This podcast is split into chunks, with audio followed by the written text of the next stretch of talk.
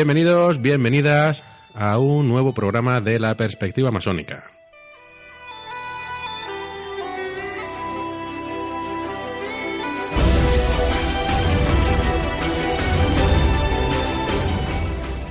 Hoy vamos a tratar un tema que es fundamental en masonería. Se habla mucho de este tema, pero pocas veces se profundiza.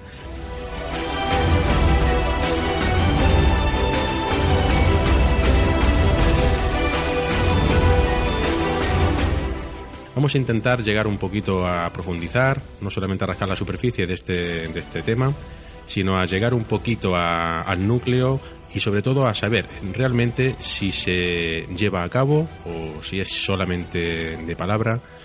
Hablamos de la fraternidad, la fraternidad en general, con mayúsculas.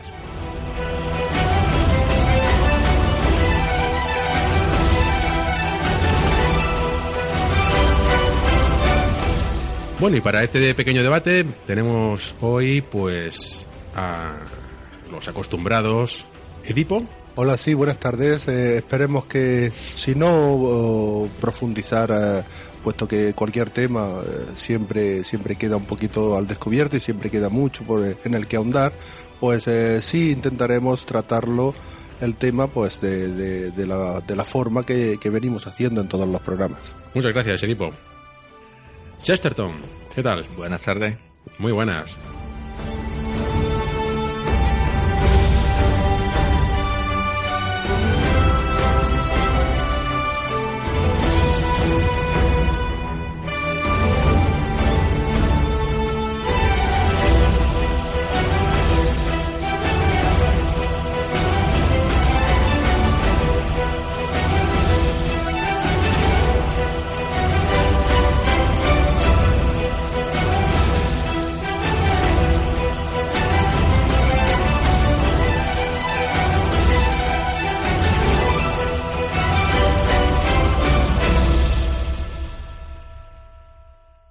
Bueno, pues entramos al meollo del asunto.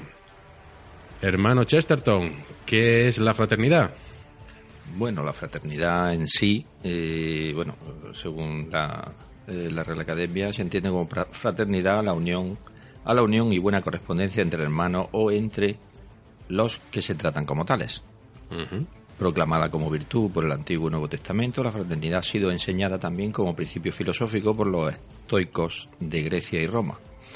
Y bueno, hay diversas escuelas filosóficas, filosóficas que han apelado al sentimiento de fraternidad, como las positivistas, eh, Schopenhauer, el socialismo, en fin, eh, diferentes, diferentes corrientes. Muy bien. Tú sientes que eres fraternalmente bienvenido, acogido, ¿no? Digo yo. ¿Te sientes fraternalmente bien tratado o no? Te puedes sentir. Creo Pero yo. puede ser un sentimiento, pero también puede ser una virtud. Sí, una totalmente. virtud humana, Totalmente. una característica humana. Sí, sí, sí. De hecho, antiguamente se, se proclamaba como una virtud. Pero el hecho de que tú te sientas o no eh, acogido no quiere decir que lo seas. Por lo cual que sea un sentimiento, pero está hablando de la percepción de la persona que recibe la fraternidad, no de aquellos que la, que la, que la ejercen. Yo creo que el sentimiento puede ser correspondido por ambas partes. No hay fraternidad si no es recíproca, porque si no eso se llama egoísmo. Pero que esa fraternidad, eh, me refiero a la, me refiero a lo que has dicho, que uno se puede sentir fraternalmente tratado, pero ese, ese sentimiento de, de fraternidad que siente una persona eh, no tiene por qué ser eh, recíproco. Yo me puedo sentir amado, pero yo no amar. Yo me puedo sentir Sí. fraternalmente tratado, pero no ser fraternal. Eso, eh, eso ya no es fraternidad.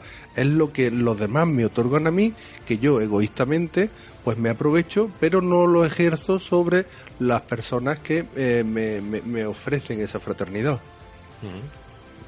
Sí, eh, visiones ahí. Y al revés Vale. también podría Sí. llamarse filantropía. El hecho de que una persona sea muy fraterna, eh, tenga ese, ese sentimiento, tenga esa necesidad de comunicarse y de hacer el bien por, el- por la sociedad, pero al mismo tiempo sin recibir nada a cambio. Sí, por eso, eh, por eso este tema, pues eh, muchas veces no es comprendido. La fraternidad eh, debe de ser inequívocamente recíproca. Ujú.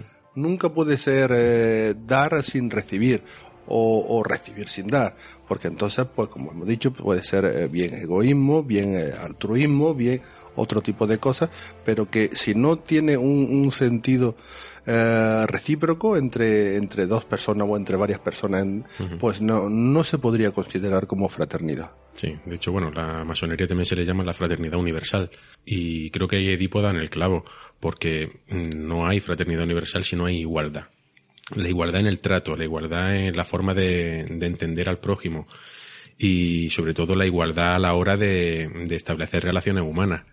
Es lo que decía, lo que decía él. Si no hay ese tipo de igualdad, no hay esa equidad de tratamiento, poca fraternidad puede existir, porque siempre va a haber una persona que esté por encima de las demás. Sí, indudablemente, igual que es necesaria también la libertad. Pues eso son las tres máximas, igualdad, libertad y fraternidad. Si no están equilibradas las tres, pues.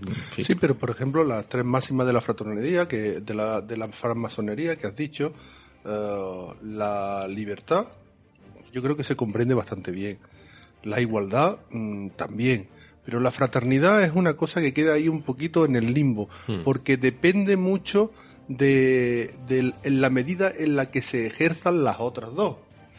Eh, como dice Gotriev, para que dos personas puedan tratarse fraternalmente, tienen que ser dos personas iguales. Para eso la masonería pues eh, pone sus medios. ya hemos dicho muchas veces que en logia todos somos iguales. Eh, entonces a partir de ahí sí puedes ejercer la fraternidad. No solamente con en la manera en la que se actúa en logia, sino luego también en el sentimiento. Y ahí es donde la cosa puede quedar un poco más difusa, porque una persona puede actuar y tratar de una forma eh, igualitaria a todos sus hermanos, pero luego el sentimiento de igualdad ese no llevarlo, no tenerlo. Entonces nunca va a poder ser fraternal con, con, sus hermanos si no los considera iguales a él. Una, una persona que se crea superior o inferior no, puede no, no, decimos que, una persona tenga muy alimentado el ego y se crea superior a los demás y no pueda ser fraternal, sino que hay personas que por cualquier motivo se creen inferiores, creen que no mm, tienen un poquito menos de, no sé, de derechos, de importancia, en fin. Eh, se, eh, no están al nivel. correcto. Entonces tampoco pueden ejercer la fraternidad porque entonces eh, lo que hacen es filantropía, porque ellos eh, hacen el bien a sus hermanos, pero no se consideran en igualdad para recibir eso mismo por parte de ellos. Sí, bueno, aunque la, fraternidad como la amistad y todo hay que trabajarlo, hay que regarlo, no por ser masones y entrar directamente en una orden, ya no sé explicarme, no va a ser recibido fraternalmente, eso por descontado en casi todas las logias, en casi todos los talleres, todos los triángulos pero también hay que trabajarse la fraternidad, hay que regarla con el tiempo, hay que cuidarla, en fin. Creo yo que no es un plom, y ya somos todos fraternales de por sí, creo que como todo, y no hay que ser hipócrita, hay que ganárselo un poco. hay que, cuidar las cosas. Hay que trabajarlo, sí. Sí, sí. Sí, sí, perdón. No, iba, iba a comentar una cosa. Cuando has comentado el hermano Edipo antes mm, que, hay que estar en igualdad y hay que saber entregar, hay que saber dar, hay que saber recibir, me he acordado de, una vez que me comentaron que, los, los bailarines derviches, los sufíes derviches, esto que dan vueltas, eh, hacen el baile girando con una mano hacia abajo y, una mano hacia arriba. Una para dar y otra para recibir. Y creo que la fraternidad pues tiene, tiene un poquito de eso también el hecho de que, de que no, no vas a poder dar si no recibes, mm, eh, porque estaríamos hablando de filantropía, de voluntariado, de, cosas totalmente diferentes de lo que es la fraternidad. La fraternidad implica una relación sobre todo de respeto entre, entre, los prójimos. Eh, lo que pasa eh, con esto es que ahora que comentas lo, lo de los derviches, a lo largo de la historia prácticamente todas las congregaciones eh, han buscado ese ideal de fraternidad. De hecho, en, la gran mayoría eh, se suelen tratar como hermanos, no solamente la masonería, eso no es algo eh, exclusivo de la masonería. Yo creo que a lo largo de la historia el hombre tiene que buscar la fraternidad como único medio para poder subsistir ya que el hombre empezó a ser hombre cuando comenzó a, a asociarse entre ellos, formando grupos, sociedad. sí. formando grupos, y la única manera de formar esos grupos y que se llevase a, buen puerto era a través de la, de la fraternidad, de la ayuda mutua, de la cooperación mutua entre ellos. Que no hay que, que no hay que confundir la cooperación mutua por propio egoísmo a la fraternidad de la cual estamos hablando. No confundamos que no quiero eh, decir Sí, que las sí. dos cosas son iguales. Yo a una persona, pues eh, no me puede gustar para nada, pero tengo que colaborar y cooperar con ella para ah, mi propio bien, porque la necesito. Eso no es eh, fraternal. eh. Eso, esos son negocios. Exactamente. Bueno, pues más o menos está quedando claro. Eh, Hemos hablado ya que de que la fraternidad es un sentimiento, de que la fraternidad es una virtud, de que la fraternidad es un ideal. ¿La fraternidad también implica permisividad? Es un problema que se suele dar en las logias. que por ser fraternal, aquí todo tiene que ir muy fraternalmente, hay veces que ser muy permisivo. Vamos, yo te puedo contar algún caso propio que bueno, he permitido cosas dentro de la masonería que no sería capaz de permitirlas fuera. Que me equivoqué y no tenía que haberlas permitido, pues seguramente, seguramente, pero se suele dar, se suele dar. De, de la fraternidad vamos al buenismo, ¿no? Al buenismo y a consentir ciertas actitudes. Con lo cual, bueno, lo que estamos hablando, eso no sería fraternidad, eso sería pues atrezo, Sí, Puro- cartón piedra. puro maquillaje. Pero que la fraternidad tiene que, tiene que vivirse, tiene que sentirse como, como algo totalmente mm, real, como totalmente... Pues como todo, como el amor, como, como- Sí, efectivamente, tiene que ser, como- tiene que como un ser, sentimiento. tiene que ser experimentado. Pero bueno, yo me quedaría sobre todo con el, con el tema del ideal, de que es un ideal, es una utopía. Eh, la Sí. fraternidad universal no deja de ser una utopía. Eh, No confundamos con la fraternidad universitaria, ¿no? hombre, Que también se llaman hermanos y hermanas. No, no, coño, sí. Sí, sí, Te sobre lo pueden preguntar. Sobre todo, hermana. Sí, son fraternidades, son fraternidades. Con sus rituales de iniciación, en fin. Y conocemos varias que son muy famosas, los Skull and Bones, por Sí, ejemplo, sí, y- Hay que hablar también. Y, otras. Pero eso son, eso son cosas aparte. Eso es como lo que en anteriores programas hemos hablado de las, eh, de las asociaciones pseudomasónicas que utilizan pues la, los rituales, utilizan la, la simbología de la masonería para hacer otra cosa que no es masonería. Pues eso vendría a ser poco más o menos igual. Se coge un ideal, el de fraternidad, y se eh, degenera, porque yo creo que eso no tiene otro, otro nombre, se degenera eh, principalmente buscando el, eh, el bien propio Cierto. del bien propio porque ahí pues eh, se aprovecha y lo digo esta colación de lo que has comentado antes se aprovecha de las intenciones de muchos hermanos de, de- de ese sentimiento de fraternidad que, que esos hermanos pues eh, tienen eh, para pues para para otras cosas que no tienen nada que ver con la fraternidad por eso eh, lo que has hablado antes del buenismo Sí. hay que entender que la fraternidad no es el eh, llevarse bien, el jajajiji, qué bien, qué buenos somos. De eso tiene mucha culpa el, el llamado el egregor. Que no se interrumpa el egregor, que el egregor fluya, que tiene que estar presente. Ya, bueno, sí, vale, está muy bien. Si yo no le pongo, yo no quiero hablar hoy nada eh, en torno al egregor, pero que igual de fraternal es eh, ofrecerle eh, los recursos que tú tienes a un hermano que corregirlo cuando es, ves que ese hermano se está equivocando. Cierto. Porque la fraternidad no es solamente eh, actuar cuando la cosa va bien, sino cuando la cosa va mal, que es cuando más necesaria es la fraternidad, pero también es cuando más difícil es ejercerla. Acercarte a un hermano, mirarle a los ojos y decirle las cosas tal y como tú las ves, no tal y como son, sino tal y como tú las ves. Y entonces el hermano, si verdaderamente pues tiene eh, ese interés y esa intención de perfeccionamiento de la que tantas veces hemos hablado, pues eh, admitirá tu crítica, la sopesará, la comparará con su comportamiento y luego después tomará la, la opción o la decisión que él crea conveniente. Fijaros lo importante que es, porque lo que ha comentado el hermano Edipo es lo que realmente mm, creo o al menos lo que yo he vivido desde dentro, lo que posiblemente diferencia más a la masonería del mundo profano en el, que, en el que nos movemos, del mundo del día a día. Por norma general, cuando una persona te dice algo claramente a la, a la cara, y sobre todo si es para corregirte, pues no lo soportamos. No, lo, soportas o no lo consideras apropiado o, bueno, ¿quién, eres, quién es este para decirme a mí de esto? Y, en cambio en la masonería, pues es un, un pilar fundamental de la, de la relación entre masones.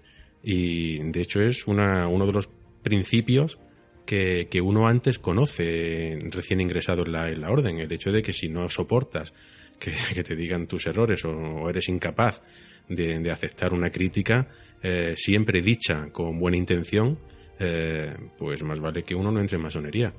Porque mm, no, no la fraternidad, sino la relación real que, que, se, que, se, que se lleva a cabo dentro de una logia y una vez que terminan los trabajos en nuestro día cotidiano entre masones, esa relación es mucho más que una relación de amistad.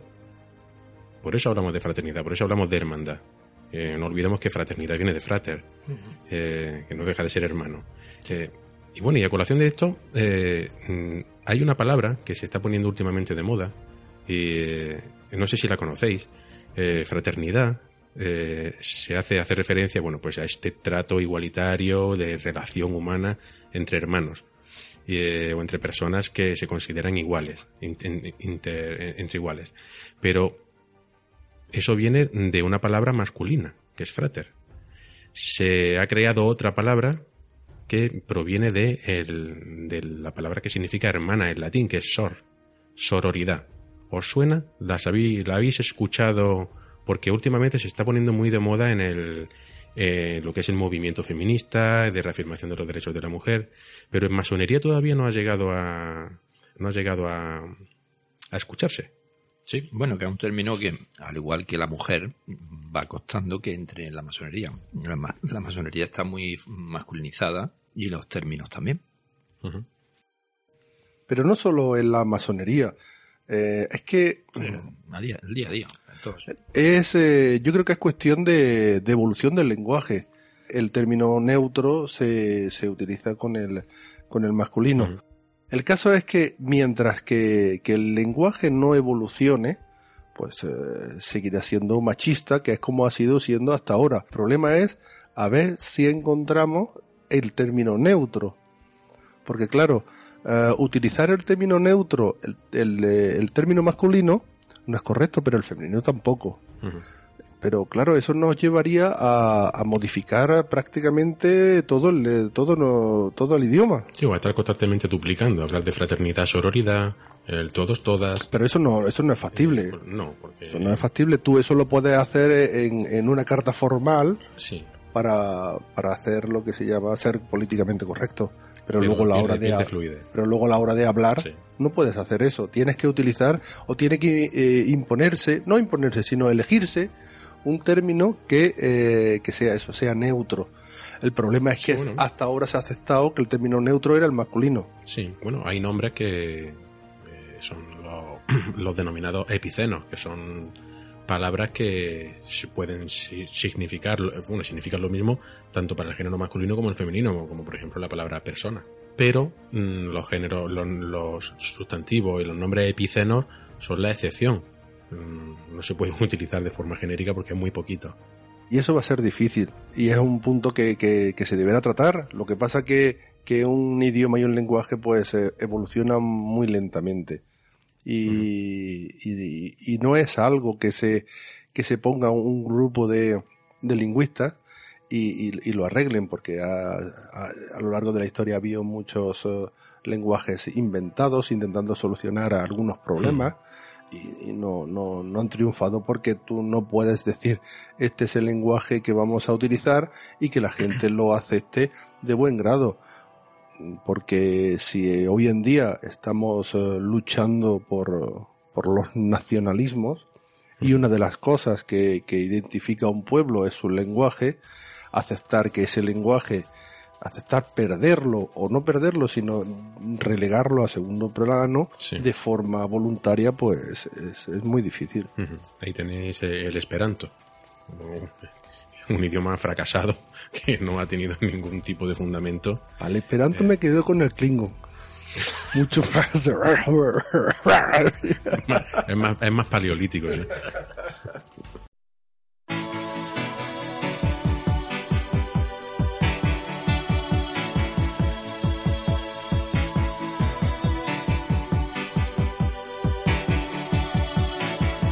The heart is a balloon. Shoots up through the stony ground. There's no room. No space to rent in this town. You're out of luck. And the reason that you had to care, the traffic is stuck. And you're not moving anywhere. You thought you found a friend take you out of this place.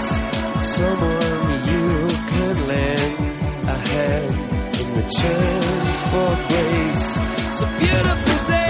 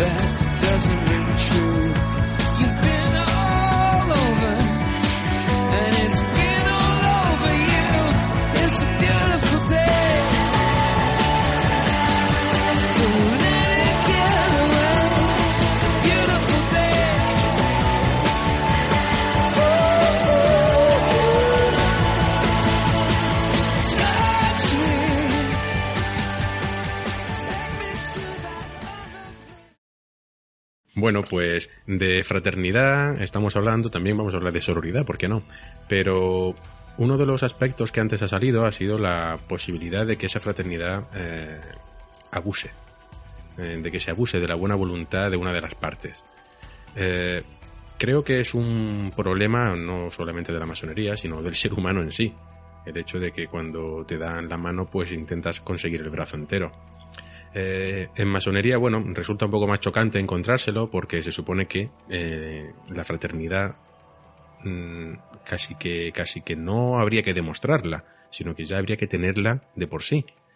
Eh, pero hemos visto que no, por desgracia hemos visto que la fraternidad hay que, hay que trabajarla, hay que ganársela y hay que, hay que bregar mucho para conseguirla, eh, soportar también muchas decepciones hasta, hasta lograrla y, y- y sobre todo comprenderla. Te voy a corregir un poquito si me lo sí, permites. claro, por supuesto. Eh, porque has Esto es dicho, fraternal. Claro. Eh, creo has dicho que la fraternidad hay que trabajarla y conseguirla. Eh, en masonería yo creo que no. Eh, una persona que entra a masonería, eh, una vez que es iniciado, lo primero que se le da es el triple abrazo fraternal. La fraternidad de sus hermanos ya la tiene. O sea, no tiene que conseguirla. Lo que tiene es que conservarla. ujú. Eso es muy diferente, no es lo mismo una organización donde continuamente pues eh, se te pone a prueba para ver si llegas al nivel de fraternidad, pero aquí en masonería a ti tus hermanos te ofrecen su fraternidad desde el principio. Luego después, indiscutiblemente, si tú pues no actúas de una forma fraternal con tus hermanos, no es que te vayan a retirar su fraternidad, pero sí se debe de coger eh, a ese hermano eh, y, y- y hacerle ver que su comportamiento no es el adecuado en- con respecto a, a- a, pues bueno, a sus otros hermanos, por- porque se esté aprovechando, porque no, no, no tenga comportamientos lícitos, en fin, por cualquier motivo. Pero creo que hay una gran diferencia entre conseguir y conservar. Y yo creo que en masonería, la fraternidad, hay que conservarla, no conseguirla. Ujú.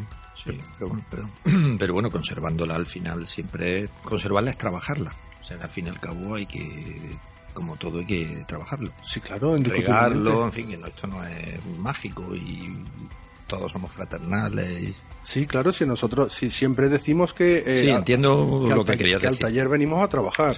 Y, y la fraternidad es una parte más de ese trabajo. Hay que trabajar con, con lo- con esa fraternidad con los hermanos en el taller y luego también fuera. Cierto. No olvidemos que son ideales.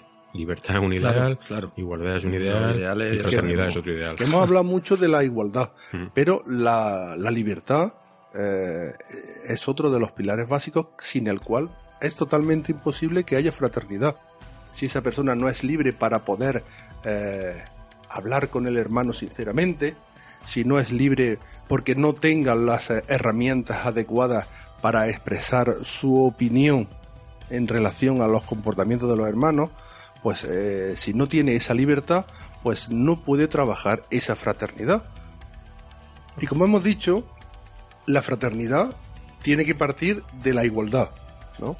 Entonces, eh, ¿qué opináis vosotros de que, por ejemplo, un aprendiz, mm, como no puede hablar en logia, no es igual? Eh, ¿Eso está reñido con la fraternidad? Sí, hombre, eso es algo fundamental. El tema de, de la jerarquía. Jerarquía en cuanto a grados, en cuanto a oficios. No creo que esté reñido, porque esa jerarquía no es de, no es de poder, sino de, sino de entrega, de trabajo. Cada, cada pilar o cada piedra de- del taller tiene una función determinada. Eh, el aprendiz, su misión fundamental es la de aprender. Tiempo tendrá de aportar en un momento dado no solamente su opinión, sino todo su trabajo. Y no quiere decir que el aprendiz no trabaje. Trabaja, pero es la tarea que se le encomienda, que es su propio aprendizaje, colaborar en, en el desarrollo de- del taller, en todas las tareas que se le encomiende desde, su vigilante. Pero eso no quiere decir que esté en, eh, que no esté en igualdad con sus hermanos y hermanas.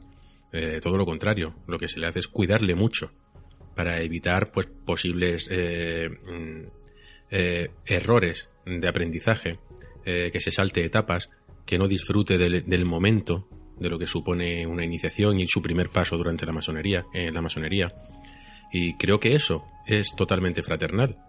Eh, si eso no fuera fraternal, pues directamente una, una persona recién iniciada eh, en masonería, pues ya estaría haciendo otro tipo de actividades, otro tipo de trabajos dentro, de, dentro del taller que le impediría por completo eh, evolucionar. Y es, un, eh, es algo fundamental en masonería, la evolución, la evolución personal de, de cada cual. Eh, no es lo mismo una, un- una persona iniciada en masonería que cuando llega a la maestría. Ha pasado un bagaje, ha pasado un devenir, ha pasado unas experiencias, ha pasado unos, movimien- un- unos momentos compartidos, ha pasado una- una unas etapas de entrega fraternal. eh, y si eso eh, a un aprendiz se le da desde el principio, o, se le, o se- no se le da, sino se, le impide disfrutar de ello, eh, creo que sería bastante egoísta por, por parte del taller donde trabaja. Así que yo creo que la, la jerarquía, que muchas veces desde fuera no se entiende esa jerarquía, eh, siempre se ha dicho muchas veces que la masonería es un sistema un sistema piramidal, eh, nada más lejos de la realidad. Es totalmente lo contrario. Lo que se hace es intentar cuidar la, la base, la base de todo el templo, que no deja de ser la última piedra que, que se, que se coloca en él, que no deja de ser pues la última persona iniciada.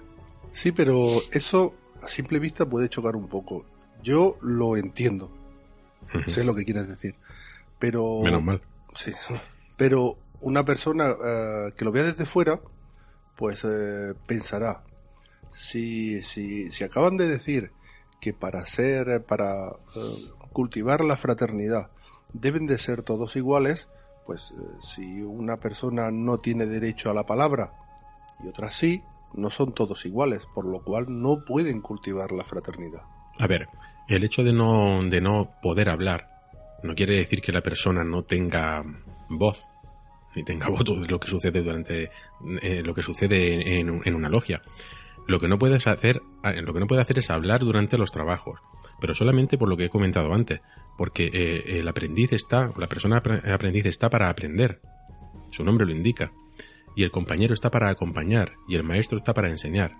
Eh, el aprendiz o la, aprendiz lo que tiene que hacer durante los trabajos es estar pendiente del ritual, estar pendiente de las intervenciones de los hermanos, estar pendiente más de lo que dicen los demás, más que de su propio pensamiento, estar libre de toda réplica. Es decir, eh, muchas veces cuando estamos hablando en un debate siempre estamos preparando nuestra réplica a modo de defensa. Eh, esto siempre se ha dicho y sabemos que es verdad. Siempre que nos intervenimos en un debate estamos pensando en replicar o en dar la razón o en no darla. Pero siempre pensamos desde nuestro punto de vista en lo que tenemos que responder. A eso eh, el aprendiz no tiene que estar pendiente de eso. No tiene que dar su opinión de ningún tema. No tiene que debatir, no tiene que opinar. Pero no es porque no pueda, sino porque sencillamente se cuida ese momento, porque ya tendrá tiempo de opinar. Y esto es durante los trabajos, durante la tenida. Una vez que finaliza la tenida, no se le tiene al aprendiz, no se le tiene fregando, ni barriendo, ni lavando platos, ni castigado en una esquina. Se le tiene en completa igualdad. Y puede colaborar, puede hablar, puede intervenir, puede reírse, puede discutir, puede hacer lo que quiera con el resto de sus hermanos, independientemente del grado que ostenten cada uno de los hermanos y hermanas del taller. Eh, lo hemos visto muchas veces nosotros, un, maestro masón grado 33 hablar con total igualdad con, con el último aprendiz de un taller. Pero durante los trabajos se cuida, se mima ese tipo de cuestiones. Del mismo modo que un compañero tampoco puede hacer determinadas cosas hasta que nos llega a ser maestro, pero es por jerarquía de conocimientos, por jerarquía de conceptos, de contenido, y sobre todo por respetar el momento de cada cual.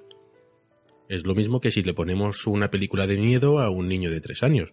Pues, y perdonar la metáfora, no tiene nada que ver, pero creo que mm, la infancia hay que cuidarla. Y en masonería, bueno, pues el, eh, eh, el grado de aprendiz no deja de ser la infancia masónica. Y, es de la que todos tenemos el mejor recuerdo. Si nos saltamos esa etapa, pues eh, sí, llegaremos a maestros muy rápido, pero nos habremos saltado algo fundamental que en nuestro desarrollo masónico que es comprender realmente qué significa la fraternidad, qué significa la igualdad y qué significa la libertad. Y eso un aprendiz debe de aprenderlo al principio. Eso no se aprende, no se aprende siendo maestro, se aprende siendo aprendiz. Se interioriza siendo aprendiz. uno puede hacer un esfuerzo de, interiorización una vez que eres maestro e intentar retomar los sentimientos que tenía siendo aprendiz. De vez en cuando, hombre, yo intento hacerlo. Pero no siempre, se consigue. Pero, siempre hablamos del recuerdo, siempre hablamos de, que te estás recordando, te estás acordando. es lo que decíamos en un programa anterior, decíamos lo de Machado, de que mi infancia son recuerdos de un patio de Sevilla. Pues la, masonería, eh, eh, el grado de aprendiz no deja de ser eso, no deja de ser la infancia a la que todos vamos recurriendo. Sí, además, la infancia, una vez que la has vivido, dice, ojalá permaneciera en la infancia, siempre y metafóricamente en todo. Y los verdaderos sentimientos de fraternidad los tienes cuando eres aprendiz que es cuando te los encuentras. Sí. Es la primera vez que te encuentras esa fraternidad es siendo aprendiz, no siendo maestro, es siendo mm. aprendiz. Si no te la has encontrado siendo aprendiz, pues más vale que lo deje. por eso las prisas no, no son nada buenas. Efectivamente. Y puesto que hoy estamos hablando de la fraternidad, las tres premisas de la masonería son libertad, igualdad y fraternidad. ¿Por qué esa fraternidad siempre va después? ¿Es que son consecuencias de las otras dos? ¿O es que es menos importante? Porque muchas veces puede haber disputas entre, entre algunos hermanos, siempre se toma muy, muy a pecho, siempre se, se, busca con mucho ahínco eh, la libertad. Nadie me puede coartar mi libertad. Eh, luego después eh, tenemos que ser todos iguales. ¿Y la fraternidad se queda para el final? O, simplemente es una fórmula o es una consecuencia de, las otras dos anteriores? Yo creo que lo has dicho antes, hace un rato lo has comentado. Es una consecuencia. Yo creo que sin las otras dos no se puede dar la fraternidad, creo yo. Yo no creo que sea una consecuencia, yo creo que es el complemento necesario. Sí, que es lo que equilibra las dos primeras. Sí, sí. No creo que la fraternidad venga de sumar la libertad más la igualdad. No tiene por qué surgir. Pero lo que decía, lo que decía Edipo, eh, tú puedes ser libre, sí. Y tú puedes ser igual, ¿vale? Pero eso lo puedes hacer en tu casa. Puedes ser libre igual con la gente que te rodea, no con los enemigos, sino con la gente que te rodea. En cambio, la fraternidad ya te está implicando eh, el esfuerzo por relacionarte con personas que sean de tu cuerda y personas que no lo sean. Por tanto, te está marcando ya ese equilibrio, es decir, libertad, igualdad y ese, ese, esa Y muy importante, y fraternidad. Como se te olvide la fraternidad, puede ser libre igual, pero no... Sí, no, no tendría sentido la masonería en sí. Mm, efectivamente. efectivamente. Como ya hemos dicho en otros programas anteriores, los orígenes de la masonería eh, fue por asociación de, de canteros para proteger sus intereses. Eh, y esos canteros pues tenían que, que, que, practicar la fraternidad sobre todo para defenderse de todas aquellas eh, eh, agresiones que podían venir desde afuera y que intentaban de alguna manera pues eh, si, si, bien no mm, subyugarlos pero sí meterlos dentro de la rueda de poder establecida en su en su momento en, la, en esa edad media en la cual eh, si había una, una, jerarquía plenamente trazada de, la cual, de la cual no podía zafarse nadie. Y sin embargo, eh, estos eh, constructores pues eh, sí la evitaron de esta manera, con ayuda mutua, con esa fraternidad de la cual estamos hablando, porque no solamente, como ya he dicho antes, se trata de la ayuda mutua, sino de, de esa fraternidad que conlleva ayudarse mutuamente, pero de una manera no solamente buscando el interés común, sino porque eh, consideras que, que, las personas con las cuales te relacionas y ayudas son tus propios hermanos.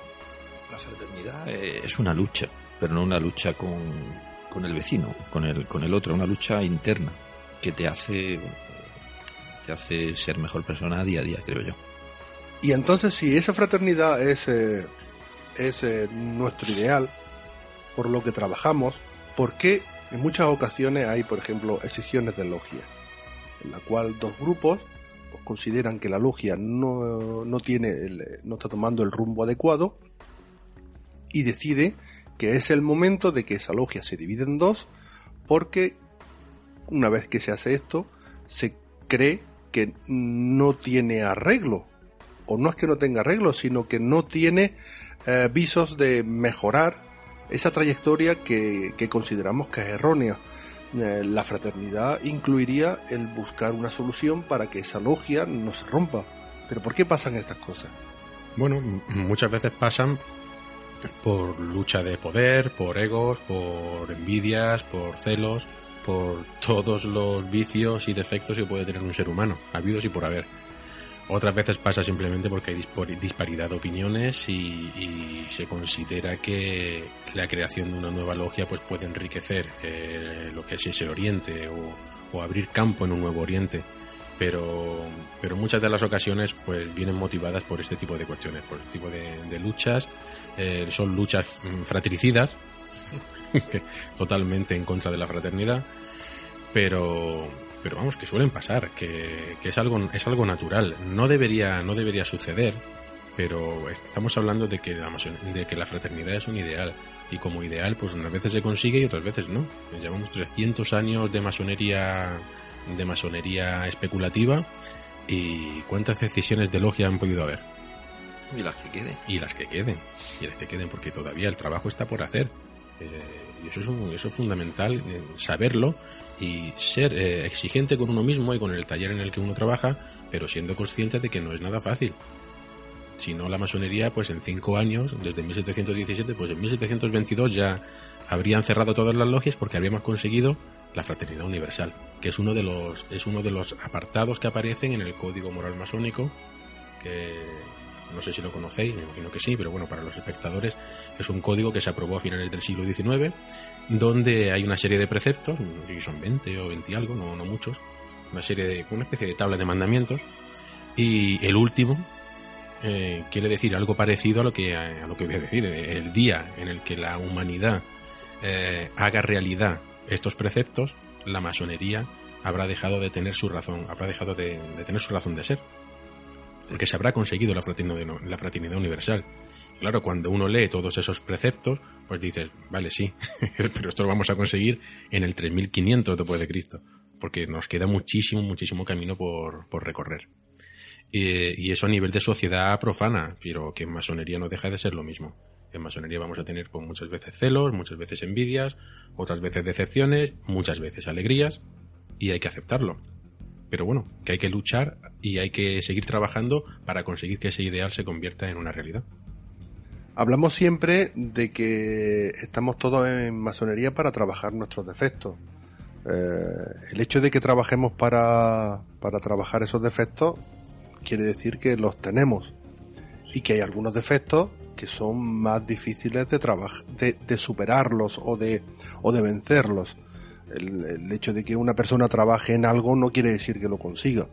Por lo cual eh, nosotros tenemos eh, defectos, pues eh, cada que intentamos mejorar día a día, pero que algunos pues se inquilosan, otros no se puede trabajar una piedra eh, atacando todas sus aristas, sino que hay que mirarla, hay que ver cuáles son las aristas más pronunciadas y eh, planear un, digamos, un, plan de, ataque o de contención o un plan de acción para, para primero, pues eh, intentar limar o quitar esas aristas más pronunciadas o más perjudiciales y a partir de que se consigan esas, pues seguir con el resto. Eh, es por lo que me decías que siempre habrá pues defectos, envidias, eh, eh, todo ese tipo de, aristas que, que, puedan llevar a, esas, a ese tipo de situaciones. También quiero decir que el hecho de, de decirle adiós a un hermano no quiere decir que no lo estés tratando de forma fraternal. Tú puedes separarte de una persona enfrentándote a ella después de una lucha encarnizada o puedes coger y decir, mira hermano, no quiero pelearme contigo, pero nuestros caminos pues parece ser que no están unidos, no, no, no siguen la misma línea. Nos separamos, evitamos el enfrentamiento y eh, dentro de la distancia que pongamos entre los dos, pues después intentemos reconciliarnos o, o al menos intentar practicar esa fraternidad Ah, pero desde puntos de vista diferentes a como, a como lo estamos haciendo ahora al estar juntos. Sí, y eso, y eso se aprende mm, de forma simbólica y también de forma operativa, valga la redundancia, pero sí, también se, aprende de forma operativa en el grado de compañero. El hecho de, de saber cuándo, eh, si estás de, de acuerdo con un hermano o no estás de acuerdo con un hermano, saber elegir tu propio camino eh, cambiar la perspectiva, viajar, ver otras obras, ver otros trabajos y buscar tu, sitio. No quiere decir que un, masón o una masona eh, pueda trabajar en todos los talleres, por supuesto que puede hacerlo, pero en unos talleres, en unas logias estará más de acuerdo o menos de acuerdo, estará más a gusto, estará menos a gusto, más o menos cómodo. Y eso se aprende en el segundo grado y volvemos a hablar del tema de la jerarquía. Eh, cada, cada, cada grado tiene su, su razón de ser y no hay que saltárselo. Eh, y la fraternidad eh, tiene mucho, tiene mucho de, de, graduación del conocimiento. Aparte de que, aunque muchas personas nos tratan de, de que la masonería rema en un solo camino, pues eh, nada más lejos de la realidad, puesto que la masonería no es una conciencia grupal, en la cual todos eh, opinamos y pensamos y eh, vamos en la misma dirección y tenemos los mismos objetivos. Tenemos un objetivo en común todos, que es el mejorarnos a nosotros mismos. Ese sí es común para todos. Pero luego después, la forma de mejorarnos dependerá de los, eh, de los vicios y de las virtudes que tenga cada uno. Eh, como no tenemos una conciencia grupal, sino que cada uno tenemos nuestra forma de ver el mundo, nuestras eh, ideas de cómo eh, se deben de atajar los problemas que percibimos, tanto en nosotros como en la sociedad, pues entonces pueden surgir formas y visiones diferentes y en la medida en el que esas visiones o esas intención de, de, actuación sean reconciliables, pues entonces se, se actuará pues de forma conjunta o se actuará de forma separada. Never made it as a wise man. I couldn't cut it as a poor man stealing. Tired of living like a blind man. I'm sick aside without a sense of feeling. And this is how you remind me. This is how you remind me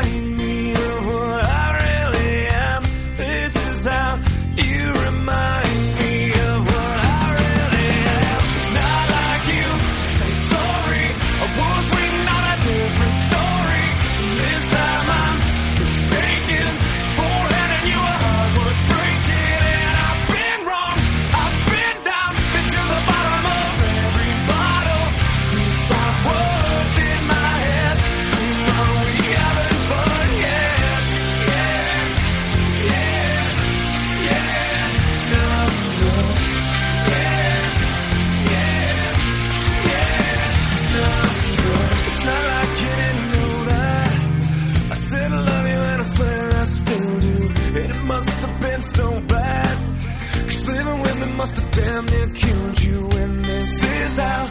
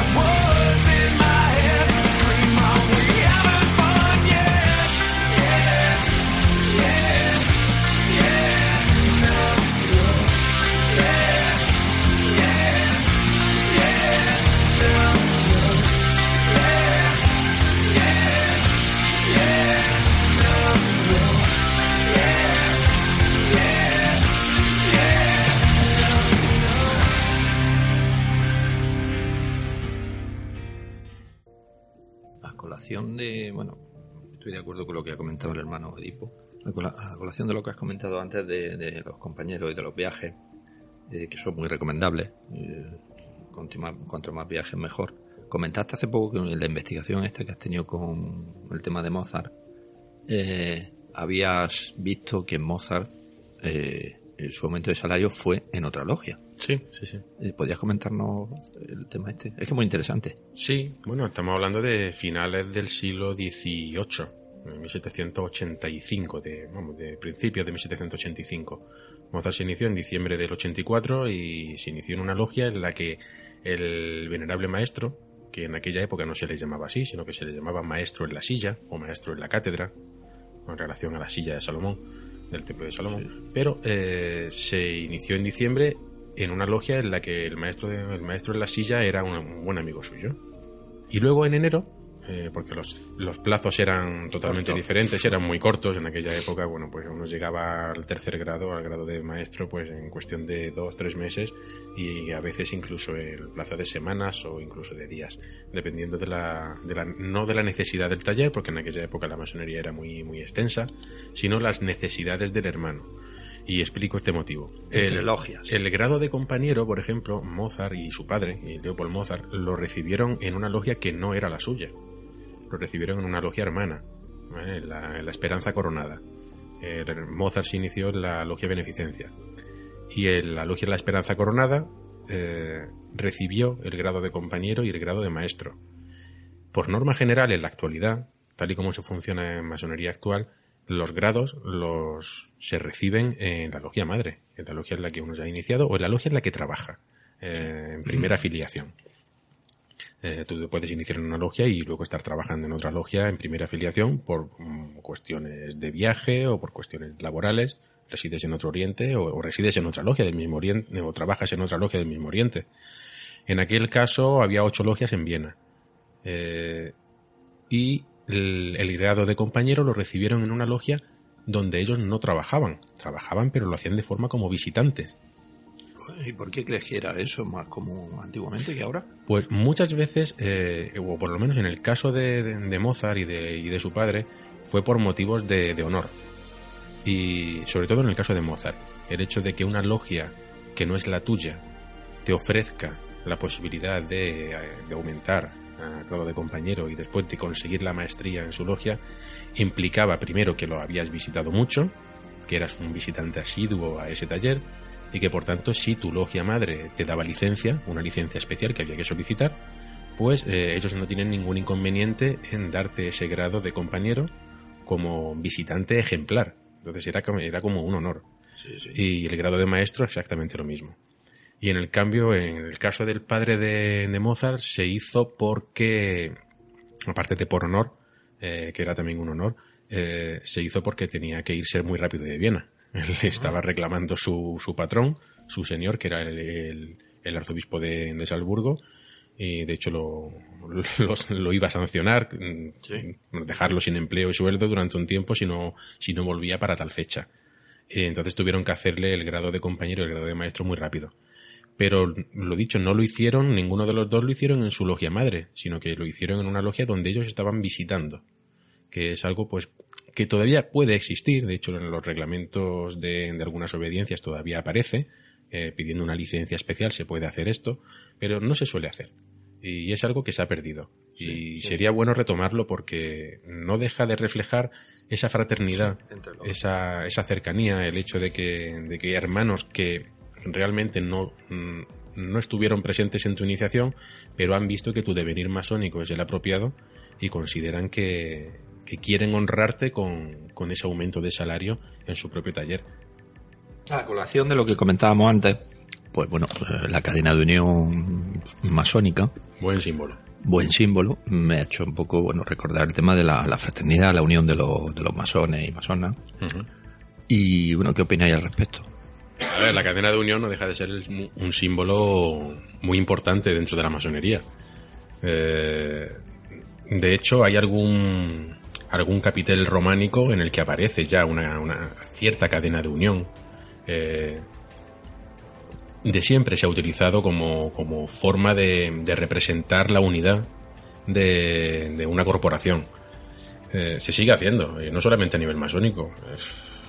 Una J no deja de ser una cadena de unión. una sardana no deja de ser una cadena de unión. Eh, cualquier baile popular eh, que implique un, enlazar manos, enlazar brazos eh, en un determinado grupo, no deja de ser eso, una cadena de unión.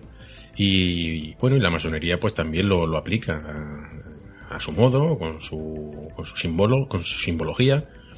Pero, pero sí es, es algo que, que refleja claramente y de forma muy visual, como todo es en masonería, refleja de forma muy visual eh, qué es lo que implica la fraternidad. El hecho de, esa igualdad, el hecho de, esa unidad, eh, pero no unidad de, ideas, sino unidad de sentimientos, unidad de, de, de, tener ese objetivo de mejorar la humanidad, de mejorar cada uno en su parcela, de mejorarse a sí mismo, lo que hablaba antes el hermano Edipo pero respetando la diversidad que, engloba esa cadena. Eh, todos los hermanos y hermanas que forman una cadena de unión, pues sí, van con sus mandiles, van con sus arreglos, con sus bandas, etcétera, pero cada uno piensa de una forma diferente y ve la vida de un modo distinto. Y esa es la riqueza del símbolo. El hecho de que no deja de ser un símbolo, pero con, con una diversidad cultural, ideológica, etcétera, etcétera, pues, pues que hace que esa, que esa cadena, que ese símbolo esté mucho más enriquecido que, una cadena formada por simples eslabones. La verdad que, bueno, aunque se tengan ideas diferentes mientras el objetivo o el propósito sea común, mm, yo creo que es más alcanzable así que si mm. todos tuvieran la misma idea. Sí, sí, pero, pero lo dicho, que, que, muchas veces se habla del objetivo común de la masonería y volvemos siempre a la teoría de la conspiración, de, que, de que nuestro único objetivo es hacernos ricos y, y gobernar y dominar el mundo. Que no. Que el único objetivo. Ridículo. El único objetivo que puede tener la masonería ese es el progreso de la humanidad, hacer del mundo un lugar mejor, eh, pero cada uno en su faceta, cada uno en su, en su parcela de, actuación, sin necesidad de, más historias. Hay otro símbolo en, en, el taller, también implica mucho la fraternidad entre hermanos, eh, entre otras de, entre otras de, de su enseñanza, pero la cadena de unión tiene una tiene un, una simbología especial en cuanto a la fraternidad se refiere y es que implica una voluntad.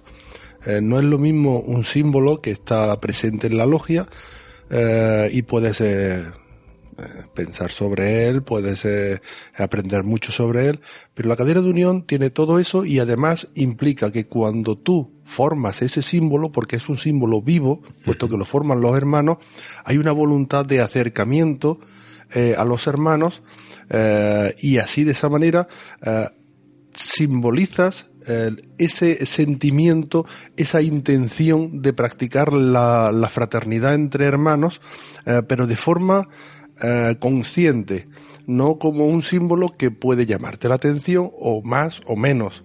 Pero ahí en cada tenida tienes que practicarlo y te recuerda que la fraternidad es algo imprescindible. Por eso la cadena de unión se practica en todas las tenidas, se hace en todas las tenidas. Y también hay que recordar que la cadena de unión tiene dos variantes. Está la corta y está la larga. Cada una con su simbología diferente. Y la que más se utiliza es la corta precisamente porque yo creo que es la, la que más implica esa fraternidad de la que estamos hablando. Y es mucho más fuerte, eh, implica unos lazos mucho más fuertes, unos lazos pues de, unión fraternal. Que decir, bueno, que la cadena de unión también, aparte de implicar ese, ese símbolo, simbolizar esa fraternidad, también nos recuerda eh, la importancia que tiene cuando, cuando un hermano o una hermana falta. Eh, se, le, se, le, echa mucho en falta en, esa, en esa cadena. Eh, y nos recuerda la importancia que tiene cada uno de los eslabones de la cadena.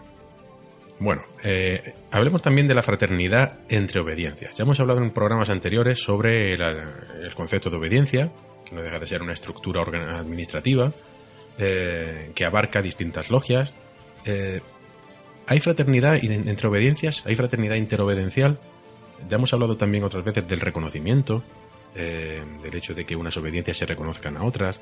Eh, es fraternal que, haya diferentes obediencias que más o menos teniendo el mismo, el mismo rigor histórico y el mismo rigor en cuanto a trabajos y, el reconocimiento social de que, de que llevan trabajando en masonería muchísimos años, eh, ¿es, ¿es fraternal que no se reconozcan entre ellas? ¿Qué opináis? Indudablemente no. Si no hay reconocimiento, pues por ende no hay fraternidad. Vamos. Yo creo que es muy, muy simple. Luego, bueno, si hay fraternidad en distintas obediencias, está claro que en España con la de corte anglosajón ni fraternidad, ni reconocimiento, ni, ni nada, prácticamente. Es un abismo casi lo que separa una de la otra. Una reconocen a la mujer, otros no. en fin. Hay tantas diferencias. Pero en otra obediencia de corte más liberal sí hay fraternidad. Podría haber más, claro que sí, pero yo creo que, que sí la hay. No sé qué opináis vosotros. Yo creo que en eso oh, la respuesta está en la misma pregunta. Eh, has dicho que, que una obediencia es una eh, organización administrativa. Ujú.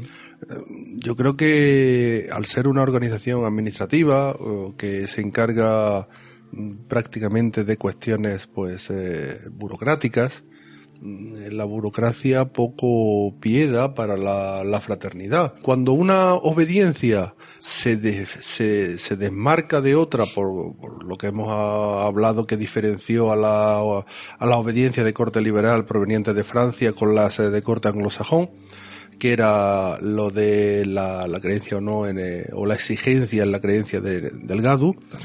Eh, yo creo que está bastante, eh, bastante, es bastante similar a lo que he dicho antes cuando dos eh, hermanos tienen una, una visión diferente y creen que deben de separarse. Eh, no implica que no haya fraternidad entre una u otra. Lo que implica es que tienen dos formas de ver las cosas o de trabajar de forma diferente. Luego podemos juzgar eh, si coinciden o no con tu punto de vista. Pero no creo que no sea porque no haya fraternidad y si no hay frater- porque la no existencia de fraternidad eh, implica implica eh, una separación total tanto a nivel eh, administrativo como a nivel eh, sentimental. Y creo yo que si un masón está necesitado de ayuda en cualquier parte del mundo, pues si pide esa ayuda a, su- a sus hermanos, sus hermanos los van a socorrer sin preguntarle a qué obediencia pertenece.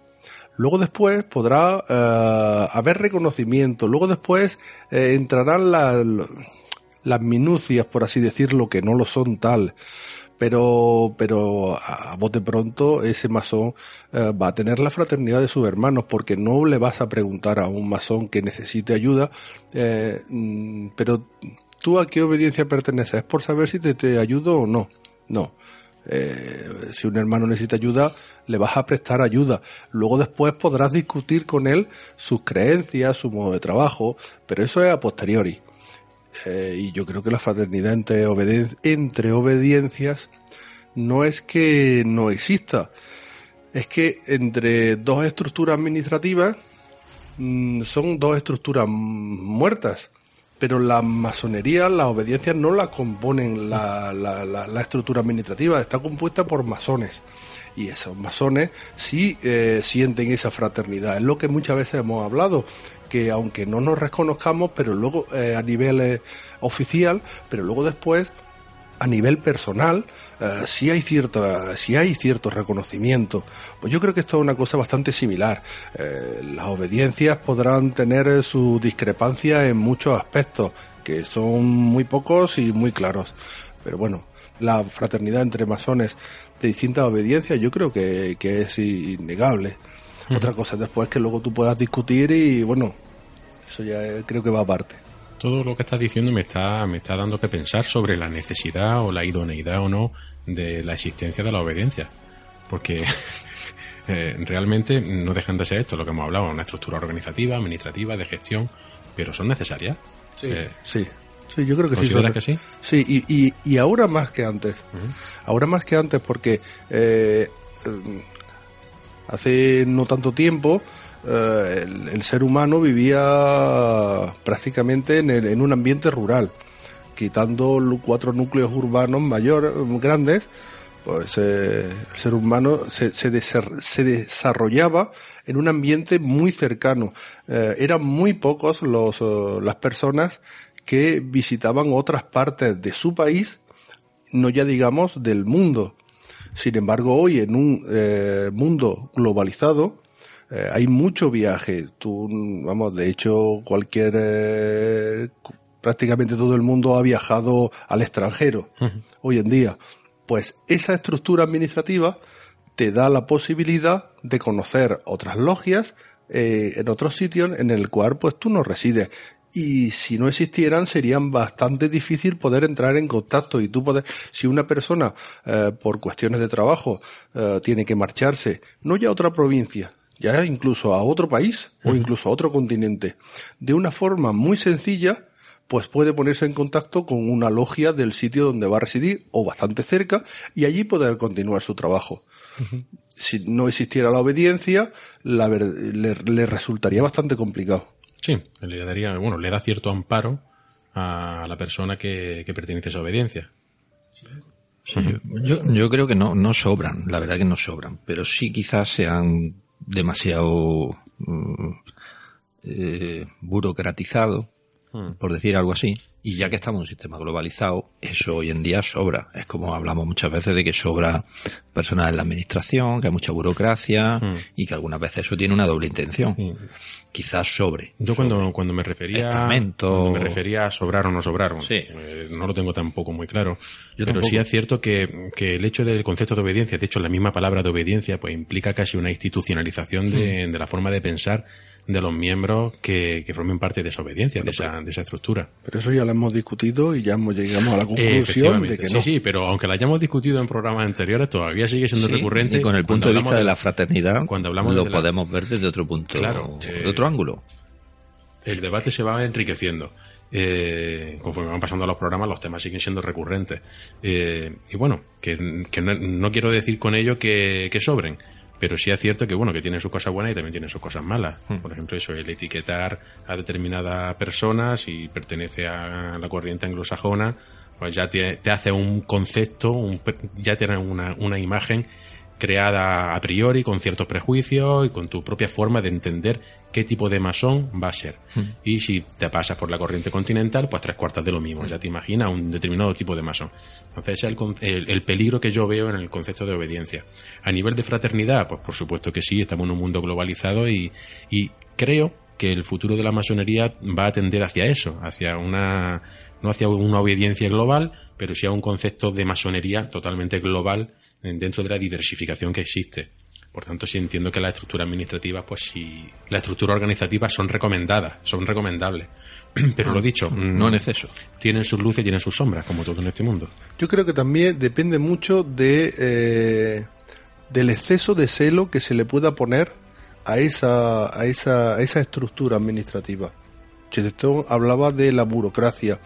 Eh, hay burócratas que que consideran que hay unas normas marcadas y absolutamente nada puede infligir esas normas. Eh, pero esto mm, debe de ser bastante flexible porque si no pierde la humanidad.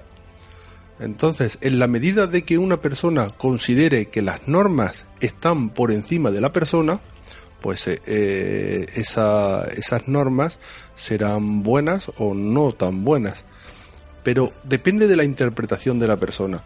Una persona, por ejemplo, que pongamos un ejemplo, a un médico el cual recibe eh, un paciente de urgencia que ha tenido un accidente, eh, sería, mm, no sé cómo calificarlo, el hecho de que le preguntase si ese paciente eh, está afiliado a la Seguridad Social, si es español, antes de atenderle. No, primero le atendería. Bueno, en Estados Unidos no pasa eso. Vuelvo a decir lo mismo, depende de cómo, cómo de importante considere el sistema antes que la persona, pues te, cate- te categoriza en una parte o en otra. Sí. Pero el médico en sí eh, no tiene ese sentimiento. El problema que dices tú, por ejemplo, de Estados Unidos, No debería, sí, claro. el problema que dices tú en Estados Unidos, eso mm, es cierto a medias. Porque, por ejemplo, si esa persona tiene un accidente y no tiene posibilidad de comunicarse, esa persona también se la atiende primero. Sí, luego se le pone la factura en Luego el ya pecho. después ya- Pero bueno, cuando... Pero eso también es porque ese médico pertenece a un hospital que luego después le va a pedir responsabilidades económicas al médico. Claro, es que eso es cuando la burocracia afecta al trabajo de, de las personas que están dentro de la a la ética y a la moral.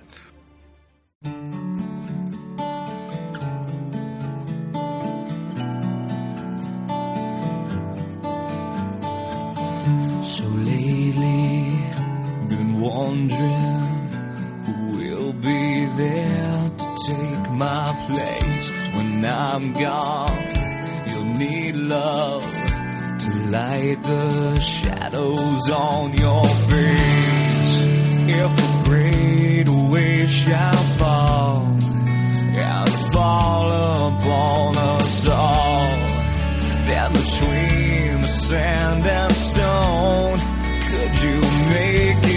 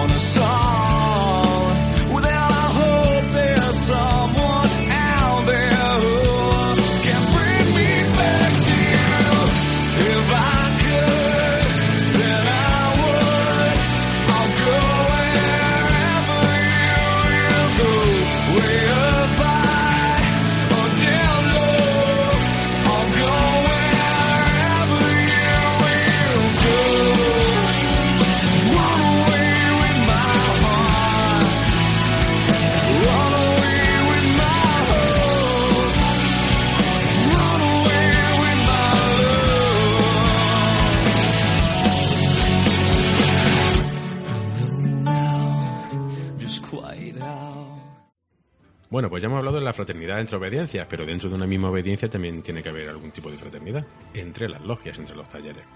Eh, por norma general, eso existe, lo hemos visto, lo hemos vivido, de hecho lo vivimos, pero también nos podemos encontrar con excepciones. Eh, esto puede deberse también a lo que hemos hablado antes, de lo que puede suceder también en una logia que se escinde eh, y se crea otra.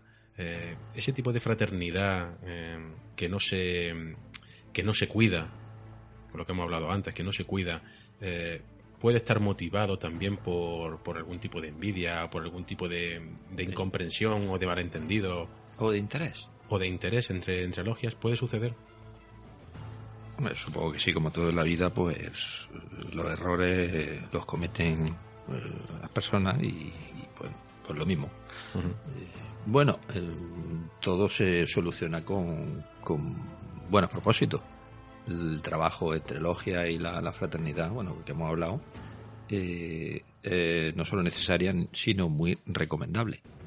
Eh, el problema que, bueno, que podemos tener, por ejemplo, yo, pues sí me gustaría visitar muchas más logias, conocer a muchos más hermanos y hermanas, pero bueno, por distintos motivos no, no se puede. Pero cuando hay algún evento o algo, la verdad es que es una satisfacción poder conocer o trabajar en, en otras logias, ayudar o, o, bueno, pues ser ayudado en otro, en otro aspecto.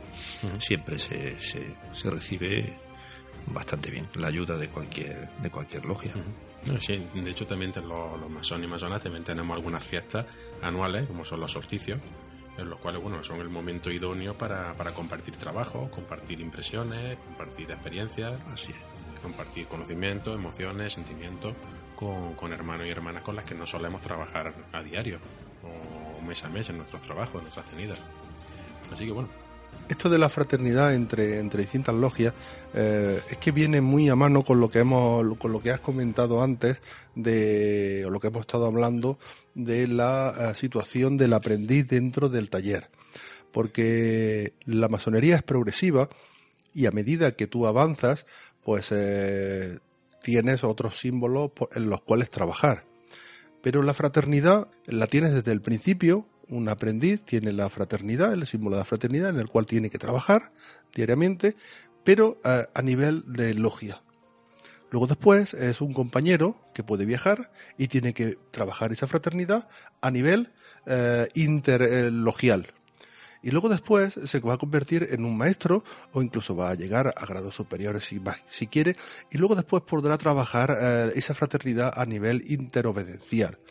Es decir, eh, es el mismo símbolo pero cambiándole el grado de actuación de- del masón. Un aprendiz, por supuesto, no puede trabajar la fraternidad interlogial porque, eh, en principio, un aprendiz no, no viaja. En principio, No debería. no debería. Eh, eh, lo hará cuando sea compañero. Entonces, cuando comprenda y trabaje la, la fraternidad entre sus- los hermanos de su taller, pues después podrá eh, trabajar esa misma fraternidad entre los hermanos de distintas logias. Y, eh, en la medida en que eso se trabaje, pu- pu- porque la, el, viajar es una obligación del compañero, pues eh, se hace precisamente para esto, para entablar lazos de, de fraternidad entre los distintos talleres, entre las distintas logias y que eh, esa fraternidad pues eh, pueda formar eh, no sé, un- una organización más fuerte que, que- que es de lo que se trata. con la intención de, bueno, de, de sumar. Yo creo que todo eso suma al final. Las relaciones suman y, y nos ayuda a cada uno personalmente luego. Y si, y si siempre hemos dicho que en la medida en que, un, en, que en un taller haya diversidad, pues eh, conlleva pues una mejora del taller, pues en la medida en el que dentro de una obediencia haya talleres con cada uno con su idiosincrasia, por así decirlo, pues eh, sumará eh, en la mejora de, de la propia obediencia. Efectivamente. Un aprendiz o un compañero son perfectamente capaces de palpar eso. Cuando ves que hay relaciones buenas con otras logias y, se hacen favores, en fin, se agradecen, o sea, se practica la fraternidad, todo eso queda en el aprendiz, en el compañero y en cualquier persona. Y por último, eh, hablar de la fraternidad universal. Ya hemos hablado anteriormente, pero ¿creéis que se puede... Esto es un tema controvertido, ya ha salido en otras ocasiones, pero ¿creéis que se puede hablar de fraternidad universal o de trabajar por la fraternidad universal partiendo desde la segregación? Eh, es decir, a nivel racial, eh, para lograr la fraternidad universal, ¿pueden trabajar blancos en un taller y negros en otro taller? Totalmente incongruente. ¿Y podría hacerse lo mismo por sexo? ¿Hombres por un lado y mujeres por otro? ¿Tendría algún sentido? ¿Podría llegarse a la fraternidad universal haciéndolo de esa manera? en mi opinión, sería imposible. Sí, o sea, si hemos hablado que son ideales, imagínate esos ideales donde se quedan en una obediencia que segrega por sexo. O sea, utopía no, lo siguiente. O sea, un error total. Está, está bien tratar el tema del sexo porque, porque lo consideramos bastante importante, pero también está bien tratar el tema de la raza. Sí, Hemos sí. hablado más de una vez que según en algunos países hay logias que son exclusivamente de, de una raza. Sí, Y no se admite, Unidos, y no se Unidos la- admite. La, masonería Prince Hall, que surgió de, de Prince Hall, un masón de raza negra no, que no tuvieron no- otro remedio. que no, que no tuvo logia donde trabajar y decidieron crear su propia obediencia para afroamericanos. Entonces, ¿tiene sentido? Eh, a nivel de tradición, eh, no podemos olvidar de que la masonería proviene de donde viene. La masonería antiguamente pues, no estaba abierta a mujeres, pero ¿tiene sentido eh, que, que se siga manteniendo esa tradición? Eh, por el mero hecho de ser tradición. en mi opinión, Hemos hablado antes de los sentido. cambios de las normas, de que se deberían cambiar las normas siempre y cuando vayan en contra o estén por encima de los seres humanos.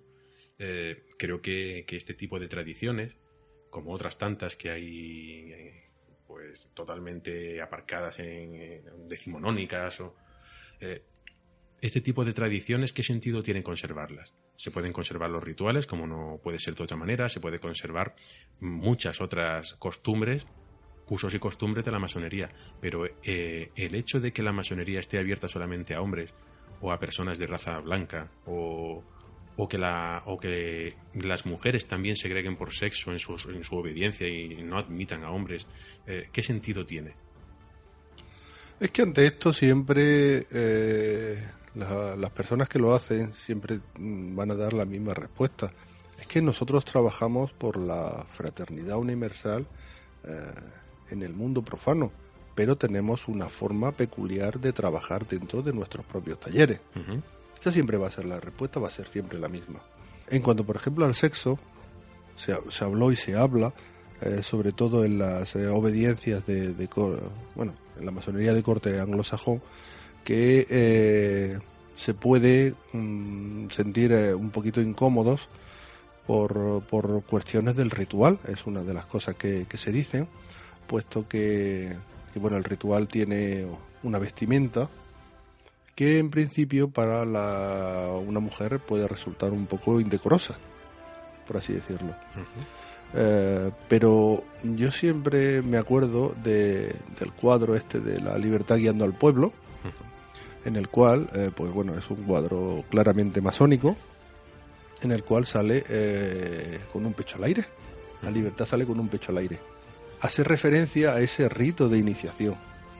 Cualquiera que hoy en día que, que estamos bastante acostumbrados eh, pues a, ver eh, los pechos de una mujer, bien en la playa, incluso en televisión, se pueda escandalizar por ver el pecho de una mujer eh, dentro de un taller, mm, debe de pensar si verdaderamente ve a, a la mujer como, como un igual o lo ve como un objeto sexual, que, que yo creo que, que, que es el... Tiros, sí. creo que es el, el punto básico de, de esto.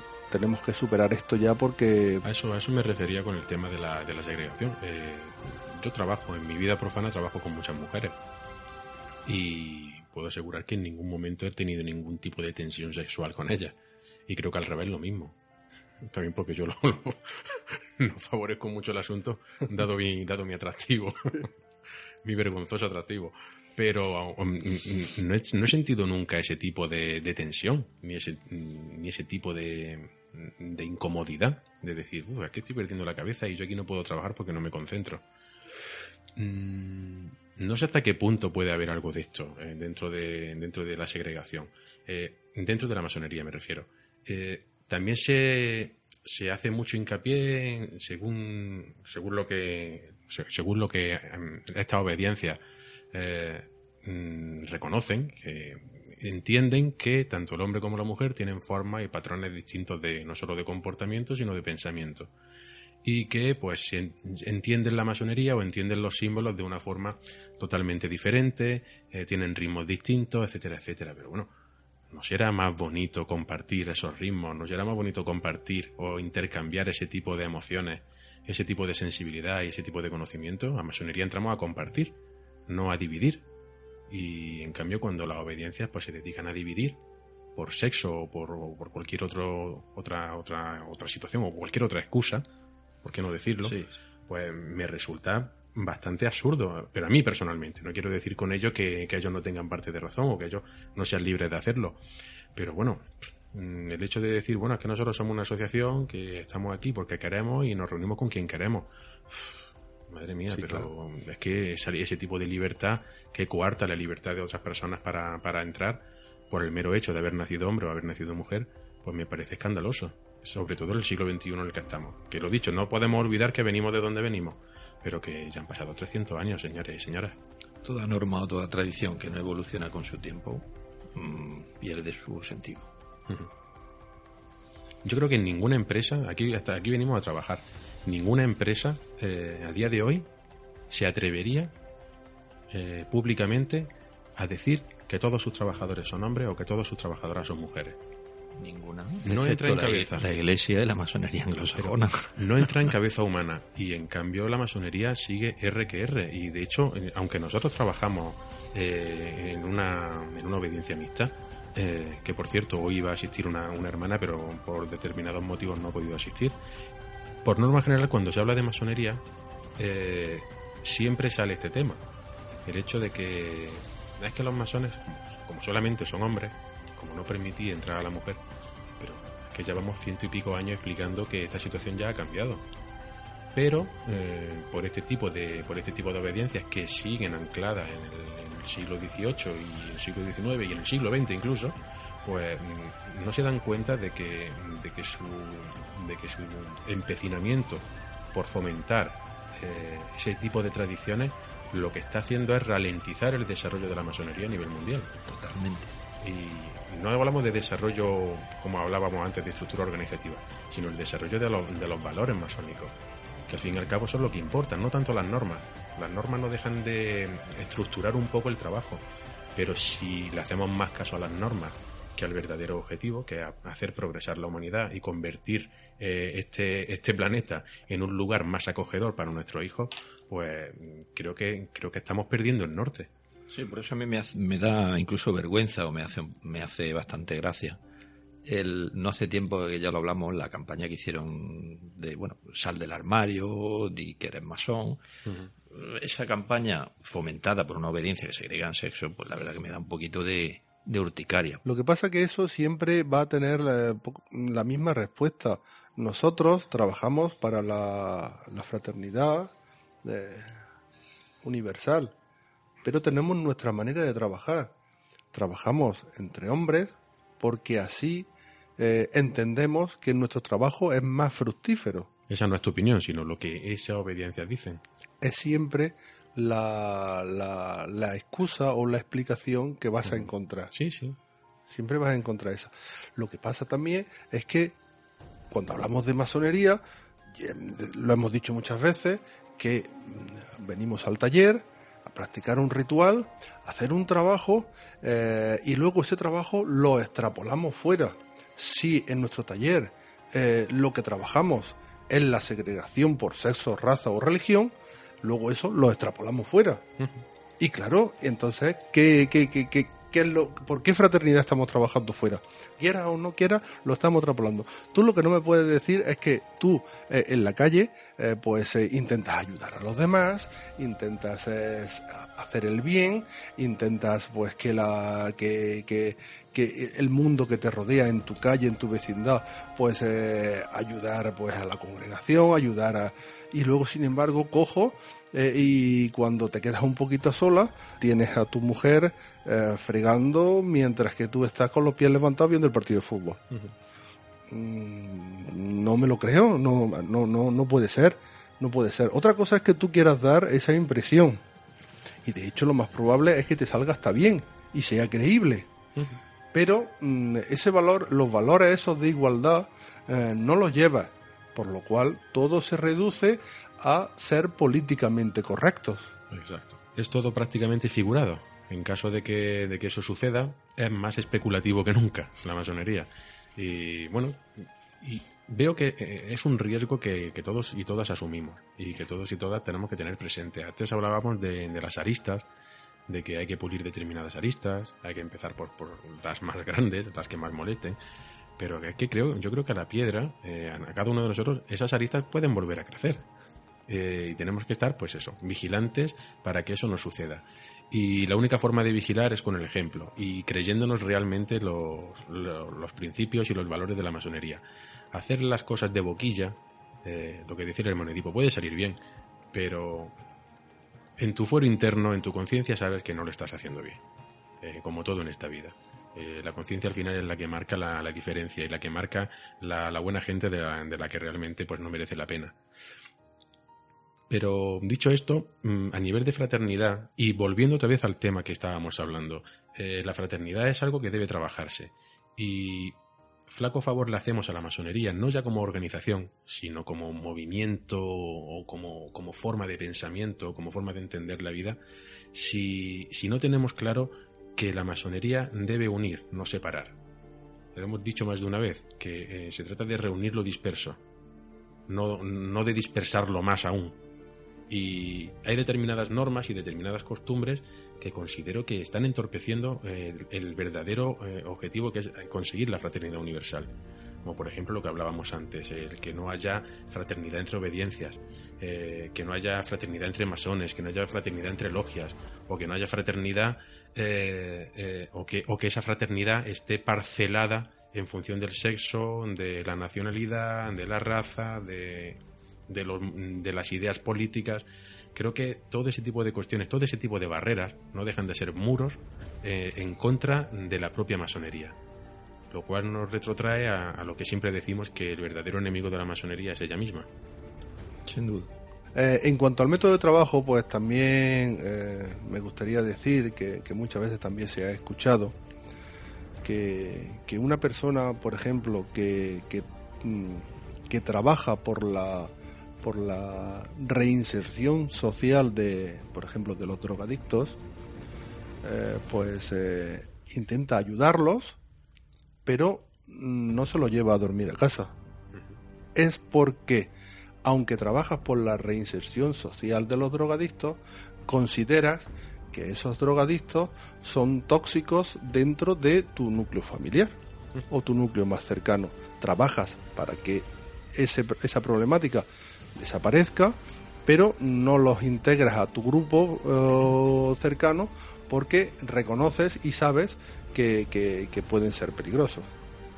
Pero ¿qué peligro puede tener eh, una persona de otra raza por el simple hecho de ser de otra raza o de otro sexo por el simple hecho de ser de otro sexo? Es porque consideras que esas personas no son equiparables a ti por el mero hecho de tener esa condición, bien sea de raza o bien sea de sexo. Sí, eso va, muy enfocado al sentido de pertenencia a un grupo. Tú siempre te, intentas eh, eh, identificar con un grupo para diferenciarte de otro. No es porque, quizá, quizá el sentido no es porque los otros te caigan mal o porque consideres que sean inferiores, pero sí tienes cierto sentido el hecho de que tú te consideres diferente o que consideres al otro diferente ya sea de forma positiva o de forma negativa. Por, norma general, a nivel histórico, siempre ha sido con carácter negativo, con carácter peyorativo. El diferente, el extraño, el extranjero, el, misterioso. Todo lo diferente no, no ha dado miedo mm, normalmente. Ya, pero eso nos retrotrae otra vez al comienzo de este podcast. Eh, no se puede practicar la fraternidad si no es en igualdad. Si tú te consideras diferente, luego no me puedes decir que eh, luchas o trabajas por la fraternidad universal. No puedes trabajar por la fraternidad con una persona a la cual consideras diferente a ti. Bueno, pues hasta aquí el tema de hoy, un tema denso, pero a la vez creo que lo hemos tratado de forma bastante amena un tema muy general, como no podría ser de otra manera cuando hablamos de un ideal como es la fraternidad, uno de los tres que, que, ampara toda la masonería, y al mismo tiempo un tema, eh, un tema específico eh, que todos y todas mm, los masones pues lo hemos vivido en el día a día y lo seguimos viviendo. Eh, ha quedado claro bueno que la fraternidad es algo que, que debe cuidarse, que debe protegerse y que sin fraternidad pues no hay masonería posible. Bueno, y sin nada más que añadir, pues agradecer a los contertulios la, presencia y, todas sus aportaciones. Hermano Chesterton. Pues nada, eh, un placer eh, poder compartir con vosotros otro programa más y nada, me despido mandando un triple abrazo fraternal a todos los oyentes. Hermano Edipo. Bueno, pues ya hemos llegado al final. Simplemente pues eh, agradecer a todos todos los que nos escuchan con asiduidad y recordarles que, pueden ponerse en contacto con nosotros o bien a través de, de, los comentarios del episodio. También tenemos Facebook, La Perspectiva Masónica, y una dirección de correo si ya quiere pues ponerse en contacto de una forma más eh, eh, personal eh, que es perspectivamasónica@gmail.com de cualquier manera, preferimos que los comentarios o preguntas se hagan en, en las redes sociales, eh, porque así pues eh, da pie a que se puedan entablar debates, se puedan contestar a cosas que, que algunos de los, de, los, de los que nos escuchan pues pueden tener inquietudes, pero bueno, como aquí lo que defendemos es la libertad, que cada uno lo haga como quiera. Pues muchísimas gracias, hermano Chesterton, hermano Edipo. Eh, ahora despedirme yo, el hermano Gottlieb. Gracias, como siempre, a los oyentes por escucharnos, por confiar en nuestros humildes conocimientos dentro de la masonería, que sobre todo parten de la propia experiencia no queremos aquí sentar cátedra sobre ningún aspecto, todo lo que decimos son opiniones personales y como, como pueden ver en los, los sucesivos programas, pues en raras ocasiones nos ponemos de acuerdo.